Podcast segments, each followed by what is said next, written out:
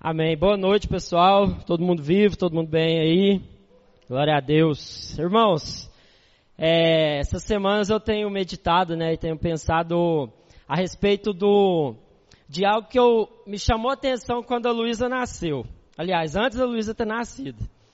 Que o primeiro órgão que foi gerado, né, que foi concebido por Deus ali, que começou a, a desenhar, se você não sabe, é o coração, né? Não tinha nada quando é fé assim, no momento sublime da criação de Deus, algo assim sobrenatural, um negocinho começa a bater. E aí aquilo fica batendo rápido, rápido, uma, um batimento muito acelerado, e a partir dali começa a vida a ser gerada.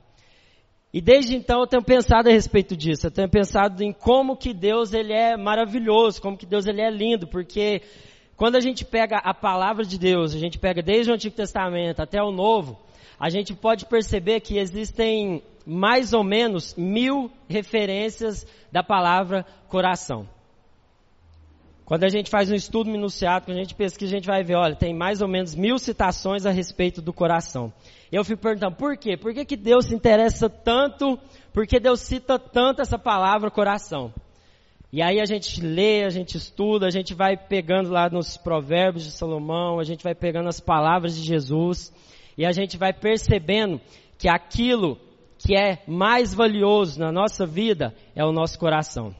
Porque é do coração que procedem todas as fontes da vida. Ela é a central da nossa vida. Se o nosso coração estiver corrompido, se o nosso coração estiver amargurado, angustiado, se a fonte que está alimentando o nosso coração, ela estiver contaminada com algo desse mundo, meu irmão, você pode ter certeza que a sua vida, ela vai ser azeda, amarga, difícil demais de ser vivida. Muitas vezes você pode entender muitas coisas, você pode é, conhecer várias matérias, você pode viajar por vários lugares e ver grandes coisas, mas se o seu coração não estiver no lugar certo, nada disso vai adiantar. Porque Deus está olhando o nosso coração. Ele olha aonde o homem não vê. Então, às vezes, você pode estar fazendo um teatro, você pode estar falando para todo mundo que está bem, mas Deus sabe no fundo do seu coração e do meu coração aonde realmente está Ele. Se é em Deus ou se é em outras coisas. Então nós precisamos cuidar do nosso coração, meus irmãos, porque é a partir dele que a vida vai ser gerada ou a morte vai ser gerada. Porque se estiver sendo gerada vida, você pode ter certeza que vai fluir vida para todos aqueles que estão à sua volta. Mas se o seu coração estiver contaminado se o seu coração estiver sendo alimentado com a cultura desse mundo, meu irmão, você pode ter certeza que você vai morrer e que as pessoas ao redor vão morrer. Por quê? Porque você está contaminando todas as pessoas que andam ao seu redor com a fonte que está jorrando de você. Se é vida, é vida. Se é morte, é morte. Então, é necessário que a gente olhe para o nosso coração e veja aonde está o nosso coração. Porque aonde estiver o seu tesouro, aí também estará o seu coração. Então Deus, ao longo da história, Ele está trabalhando no coração do homem. Ele fala: Olha, eu vou tirar de vocês o coração de pedra e vou dar um coração de carne. O problema, a consequência da desobediência do ser humano ao longo da história é um só, é a dureza do nosso coração. Porque se o nosso coração estivesse alinhado com aquilo que é a vontade de Deus, e se tivesse alinhado com os batimentos do coração de Deus, meu irmão, servir a Deus não ia ser algo pesado, não ia ser algo difícil, não ia ser um conjunto de regras que muitas vezes as pessoas acham que é, mas seria um privilégio, seria algo que traria paz. Então, às vezes, servir a Deus está sendo pesado para você porque o seu coração está doente. Porque o seu coração está petrificado. Então essa noite é uma noite para a gente poder refletir a respeito disso, a respeito de outras coisas que a gente também vai estar falando. Mas, meu irmão, se você não tiver com o coração no lugar certo, a gente pode trazer aqui o Paulo Júnior, a gente pode trazer aqui o Nicodemo, a gente pode trazer quem que você quiser, mas nada vai fazer diferença na sua vida. Porque vai entrar no ouvido e vai sair no outro. Então, no nome de Jesus, aonde está seu coração? Aonde está sua mente? Para que haja transformação, para que haja cura, é necessário que haja uma transformação do nosso coração. Porque quando nós entregarmos o nosso coração para Deus, você pode ter certeza que a gente vai entregar tudo. Porque a coisa mais valiosa que a gente tem é o nosso coração. Então muitas vezes você está tentando fazer muitas coisas, você está tentando se esforçar em fazer atividades, em fazer coisas na vida, mas sem o entendimento correto, sem a origem correta, sem a motivação correta. Então você está como um escravo, que só faz o que é mandado. Você é um escravo porque você faz por obrigação. Você obedece a Deus porque às vezes tem medo de ir para o inferno. Então o seu coração ele está no lugar errado com a motivação errada. Porque você está tentando entregar o seu serviço sem antes entregar o seu coração. Então, meu irmão, você precisa primeiro entregar seu coração para Ele. Você precisa entregar a fonte da vida. A fonte da sua vida é de onde sai todas as coisas para Ele. Porque então servi-lo vai ser um prazer e não vai ser um sacrifício. Obedecer a Deus não vai ser algo pesado, não vai ser regra, mas vai ser princípio que você vai aprender para viver uma vida que agrada a Ele. Muitas vezes nós desanimamos, nós tendemos a desistir porque nós estamos focando no lugar errado. Nós estamos fazendo sem entender quem nós somos. Nós estamos colocando a mão na massa em muitas coisas e não diz respeito apenas aqui na vida da igreja, mas em tudo na vida, sem entender a motivação. Porque Deus está olhando o nosso coração. Então, no nome de Jesus, que a gente possa entregar o nosso coração para Ele essa noite. Entregar a nossa vida por completo a Ele. Para que então essa palavra ela possa fazer diferença na nossa vida. Porque muitas vezes a gente vem de domingo a domingo apenas para cumprir uma obrigação religiosa. Não, eu tenho que ir na igreja porque hoje é domingo. E aí a gente vem, mas o nosso coração e a nossa mente está em outro lugar. A gente comparece, a gente se reúne às vezes nas casas, em reuniões, mas isso não faz mais diferença, isso não mexe mais com a nossa, com a nossa vida. O objetivo da gente vir se encontrar não é a gente ouvir uma palestra, não é a gente ouvir alguém aqui falando, dando uma instrução, dando uma orientação assistindo uma aula, apesar de que também é uma aula, mas a, a diferença do Evangelho é que ela tem que transformar o nosso coração. É que ela tem que incomodar mesmo. Tem que gerar mudança, tem que gerar transformação, porque senão é religião. Porque senão a gente poderia abrir uma associação aqui de iguais, de gente que pensa da mesma forma, Aí a gente ia alinhar, a gente ia andar tudo certinho, todo mundo concordando uns com os outros, todo mundo pensando do mesmo jeito. E vestindo uma máscara, vestindo uma fantasia. Mas o Evangelho de Cristo, meu irmão, ele vem como uma espada de dois gumes. Ele vem para penetrar, para dividir as intenções do nosso coração. Então, muitas vezes, se a gente está vindo, se a gente está vivendo o Evangelho de Deus, mas isso não tem gerado uma inquietação santa, para que gere uma mudança na nossa semana, no nosso dia a dia, nas nossas atitudes, meu irmão, analise o seu coração, porque tem alguma coisa errada. Se está cômodo demais, se está fácil demais, você precisa mudar de fase. Você precisa parar de jogar no level fácil, level easy do Super Mario Bros da vida aí, né, como eu já falei em outros momentos, e atingir o outro nível para que você cresça, para que você se desenvolva naquilo que Deus te chamou para ser. E eu gostaria que você abrisse a sua Bíblia lá em Efésios, no capítulo 5, no versículo 21. Efésios capítulo 5, a partir do versículo 21.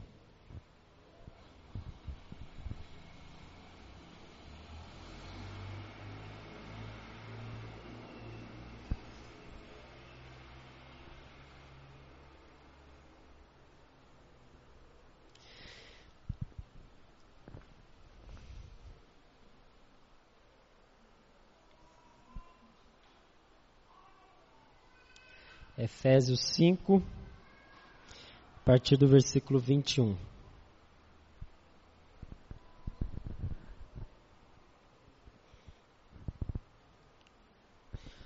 Sujeitem-se uns aos outros por temor a Cristo. Esposas, submetam-se cada um ao seu marido como ao Senhor, pois o marido é o cabeça da esposa, como Cristo é o cabeça da igreja. Ele é o salvador de seu corpo, a igreja. Assim como a igreja se sujeita a Cristo, também vocês, esposas, devem se sujeitar em tudo a seu marido. Maridos, amem, ame cada um a sua esposa como Cristo amou a igreja. Ele entregou a vida por ela, a fim de torná-la santa, purificando-a ao lavá-la com água por meio da palavra. Assim o fez para apresentá-la a si mesmo como igreja gloriosa, sem mancha, ruga ou qualquer outro defeito, mas santa e sem culpa. Da mesma forma, os maridos devem amar cada um a sua esposa, como amam o próprio corpo, pois o homem que ama sua esposa, na verdade ama a si mesmo. Ninguém odeia o seu próprio, ninguém odeia o próprio corpo, mas o alimenta e cuida dele, como Cristo cuida da igreja. E nós somos membros de seu corpo. Por isso, o homem deixa pai e mãe e se une à sua mulher e os dois se tornam um só. Esse é um grande mistério, mas ilustra a união entre Cristo e a igreja. Portanto, volto a dizer, cada homem deve amar a sua esposa como ama a si mesmo e a esposa deve respeitar o seu marido. Até aqui. Vamos orar, feche seus olhos aí. Senhor Deus, obrigado, Pai, por, esse, por essa palavra, Pai, que ela venha, Senhor Deus, trazer entendimento, trazer transformação, Paizinho, na nossa vida, gerando, Senhor Deus, mudança, Pai, de atitude, Pai. No nome de Jesus, Paizinho, que o Senhor nos dê graça, que o Teu Espírito Santo ilumine o nosso entendimento, o nosso coração, para que a gente possa, Deus, absorver tudo aquilo que o Senhor preparou para nós aqui essa noite, Pai. No nome de Jesus, nós oramos e agradecemos. Amém. Amém. Irmãos, então, como eu falei, Deus ele está contando uma história. Ao longo de toda a palavra, ele está contando uma história. E ao longo dessa história toda, Deus ele usa de várias formas para comunicar aquilo que ele quer nos ensinar, aquilo que ele quer ensinar para o homem. E então ele vai usar de várias formas. Ele vai falar de maneira direta, ele vai falar de maneira indireta, ele vai usar metáforas, parábolas, ele vai falar de maneiras reais e abstratas. Ao longo de toda a palavra a gente vai ver Deus se comunicando, falando com o seu povo através da história.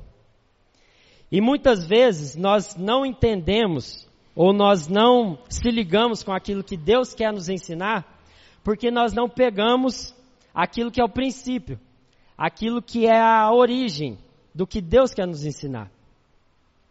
E muitas vezes nós nos pegamos em dúvidas, muitas vezes nós nos pegamos sem o entendimento correto daquilo que Deus está querendo nos ensinar, porque Ele traz de realidades espirituais para realidades concretas, físicas, materiais, visíveis, para que a gente possa entender o plano e o propósito de Deus, porque Deus é espírito. Então ele traz a realidade das coisas que são espirituais para que nós possamos entender de maneira que nós venhamos a glorificar a Deus. E um dos aspectos, uma das coisas né, que Deus ele comunica e ele fala para que nós possamos entender, ele usa a figura da mulher. Ele usa a figura da igreja. Então, quando a gente vê na criação Deus criando homem e mulher, nós percebemos que Deus ele está criando o homem e a mulher conforme a sua imagem e conforme a sua semelhança. Então, o homem e a mulher, eles carregam atributos de Deus, que são invisíveis, mas que agora com o ato da criação, eles se passam a se tornar visíveis. Então o homem e a mulher, cada um tem um papel. Cada um exerce uma função distinta, que são complementares. Quando Deus criou o homem e a mulher, Ele colocou características no homem que revelasse aquilo que, dele, que ele é, e Ele colocou características na mulher que revelasse aquilo que ele é. Mas o grande problema hoje da nossa geração e do mundo é que nós achamos que o homem e a mulher, eles são concorrentes. Então é um querendo ser melhor que o outro, é um querendo assumir o papel do outro, e é por isso que a sociedade hoje ela está desestabilizada. Porque os papéis estão invertidos. Mas quando a gente entende que o homem e a mulher, eles são complementares, e que eles foram feitos um para o outro, todas as coisas começam a ser clareadas. Então nós não iremos mais viver numa competição. A gente não vai ao extremo do machismo e também a gente não vai ao extremo do feminismo. Mas nós iremos, à luz da palavra de Deus, entender aquilo que é o papel do homem e o papel da mulher. E a mulher é a figura usada para representar a igreja nessa relação. Então a mulher, ela é a figura da igreja. Assim como o homem está para a mulher, o noivo está para a noiva, o marido está para a esposa, Cristo está para a igreja. Então Cristo, ele é o homem, ele é o noivo, e a igreja, representada na figura feminina, é a mulher, é a noiva do cordeiro. E quando a gente começa a fazer essa associação, nós iremos começar a entender qual que é o plano e o propósito de Deus para o casamento, na relação do homem com a mulher.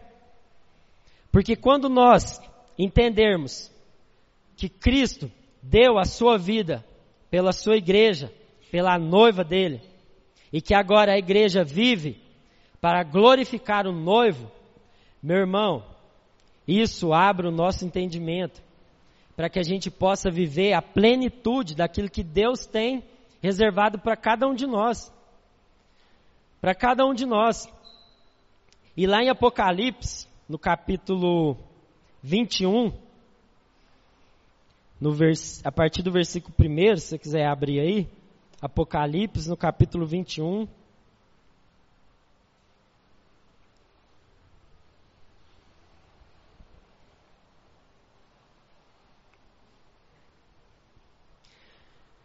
Lá no finalzinho, a partir do versículo 1.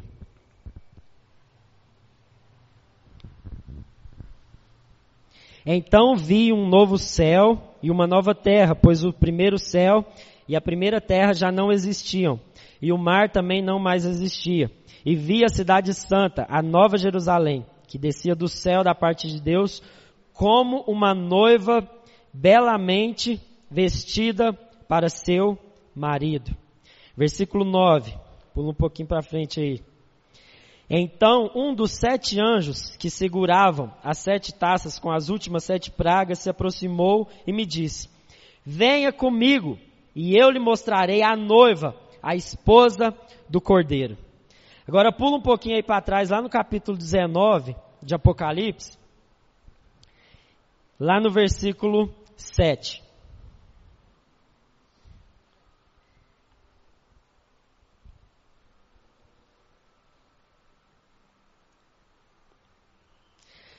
Alegremos-nos, exultemos-nos e a Ele demos glória, pois chegou a, a hora do casamento do cordeiro e a sua noiva já se preparou. Ela recebeu um vestido do linho mais fino, puro e branco, porque o linho fino representa os atos justos do povo santo. E o anjo me disse: Escreva isso. Felizes os que são convidados para o banquete de casamento do cordeiro e acrescentou: Essas são as palavras verdadeiras de Deus. Meu irmão, olha que louco, olha que magnífica essa comparação que, que ele está fazendo de Cristo com a igreja. Muitos aqui já, já se casaram, né? Muitos aqui é, já passaram por essa experiência. A Brenda e o Murilo estão aqui, né? Já um mês, né? Um mês de casados. Salva de palmas aí para eles, por favor. Recém-casados, lindos. e aqueles que passaram por essa experiência, gente, sabe a expectativa, né, no coração que é gerado um do outro com relação ao ato, né, da consumação do casamento até chegar naquele grande dia. Toda a preparação, né, toda a ansiedade, todos os medos, todos os gastos, né, financeiros que muitas vezes é necessário fazer.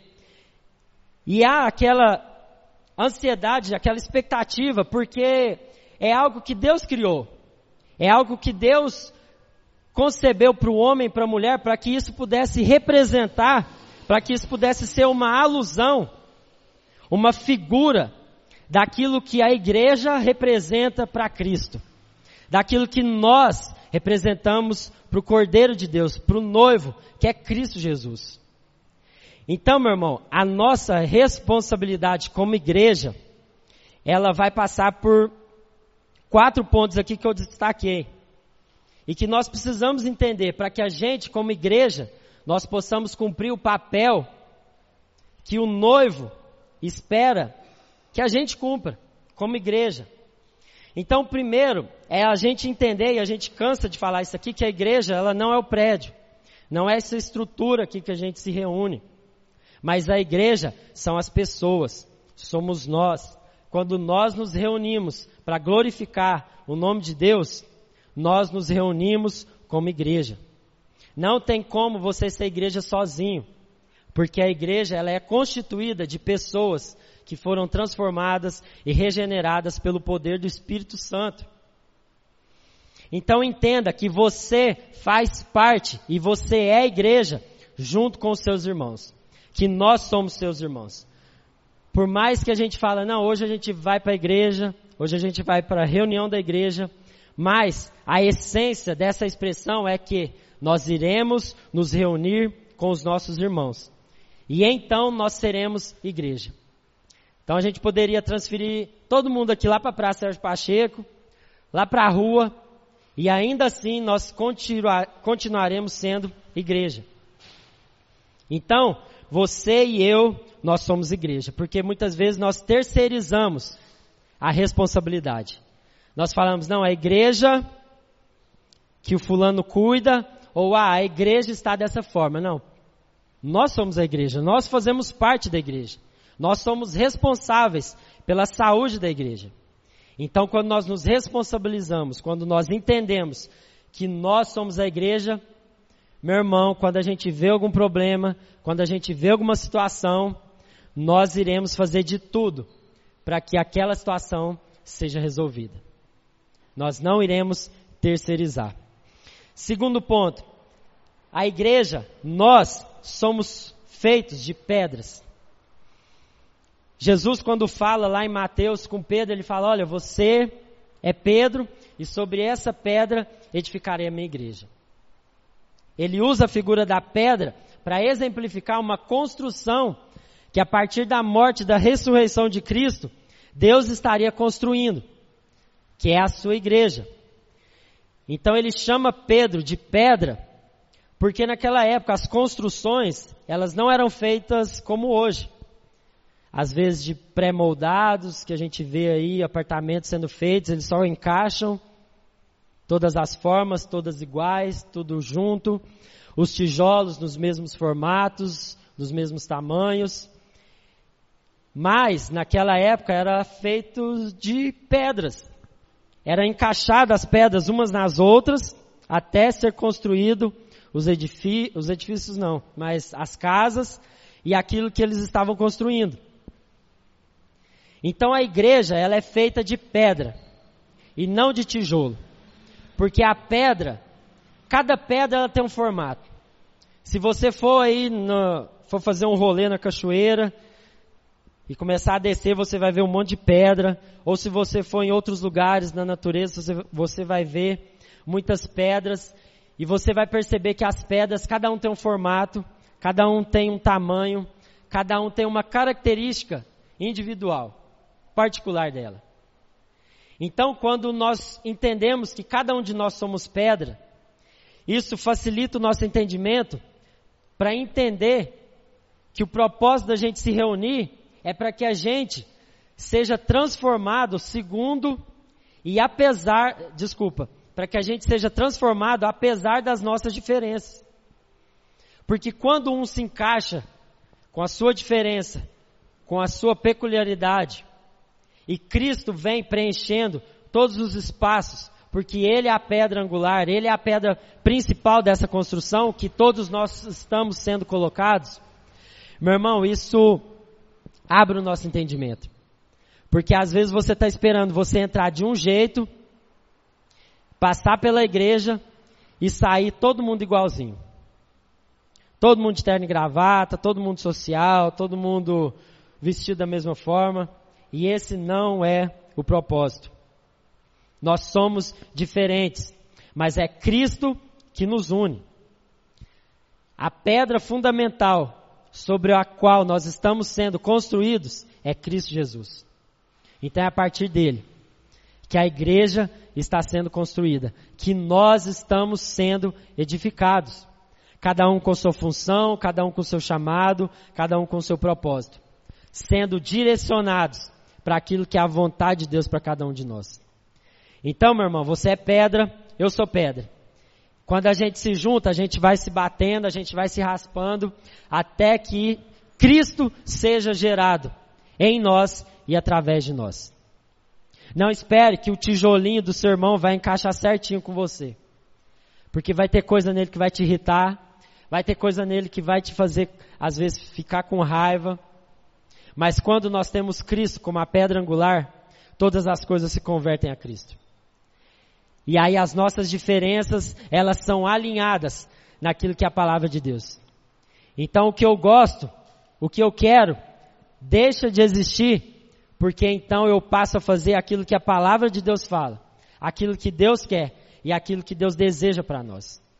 Então os nossos egos, eles são mortos para que Cristo viva e para que Cristo seja formado em nós e através de nós. Isso é maravilhoso. E terceiro, a igreja pertence a Cristo. Ele é o cabeça, porque Cristo deu a sua vida por ela. Então, meu irmão, nós somos o corpo de Cristo. E a cabeça é Cristo Jesus. Então, a igreja ela não tem dono ou não deveria ter, porque o dono dela é Cristo Jesus. É ele que dá os comandos. É Ele que orienta, é Ele que aponta a direção. Uma igreja que não tem Cristo como cabeça, ela está susceptível, ela está vulnerável às variações das vontades humanas, da cobiça humana, do desejo humano. Mas quando Cristo é o cabeça, quando nós entendemos que a igreja pertence a Cristo, a gente se submete a Ele, mutuamente de maneira voluntária.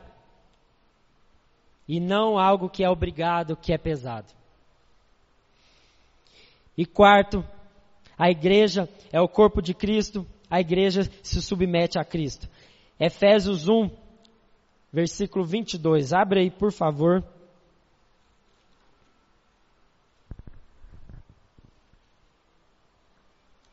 Efésios 1,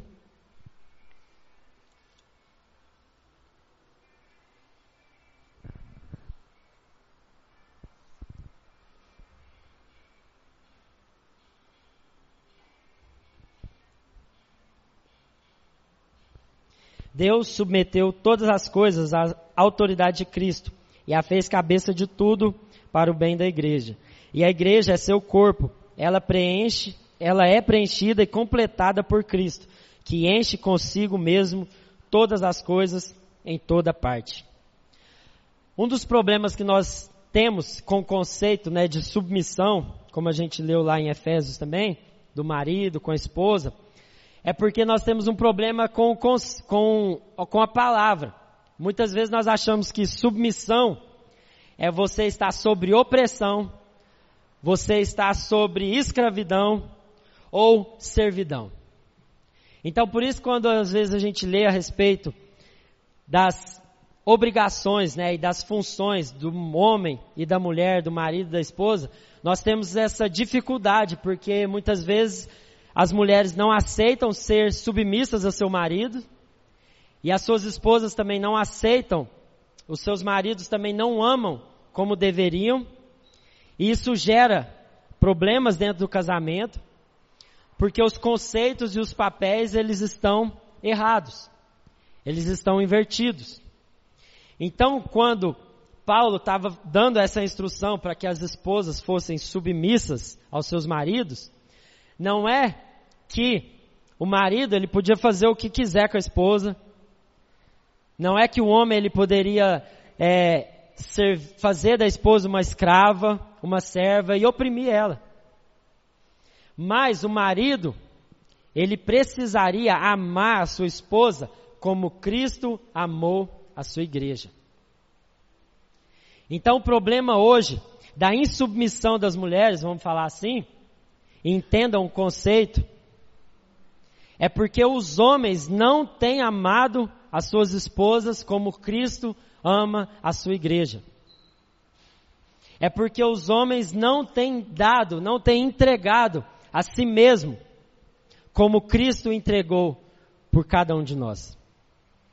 Porque a mulher, ela só vai se submeter quando ela vê que o homem, ele também se submete a Deus. Porque ambos estão sobre a autoridade de Cristo. Tanto o homem quanto a mulher, eles estão submissos à autoridade de Deus. Então não venha com essa, homens, de que as suas mulheres têm que te respeitar acima de todas as coisas, da forma que você quer, da forma que você deseja.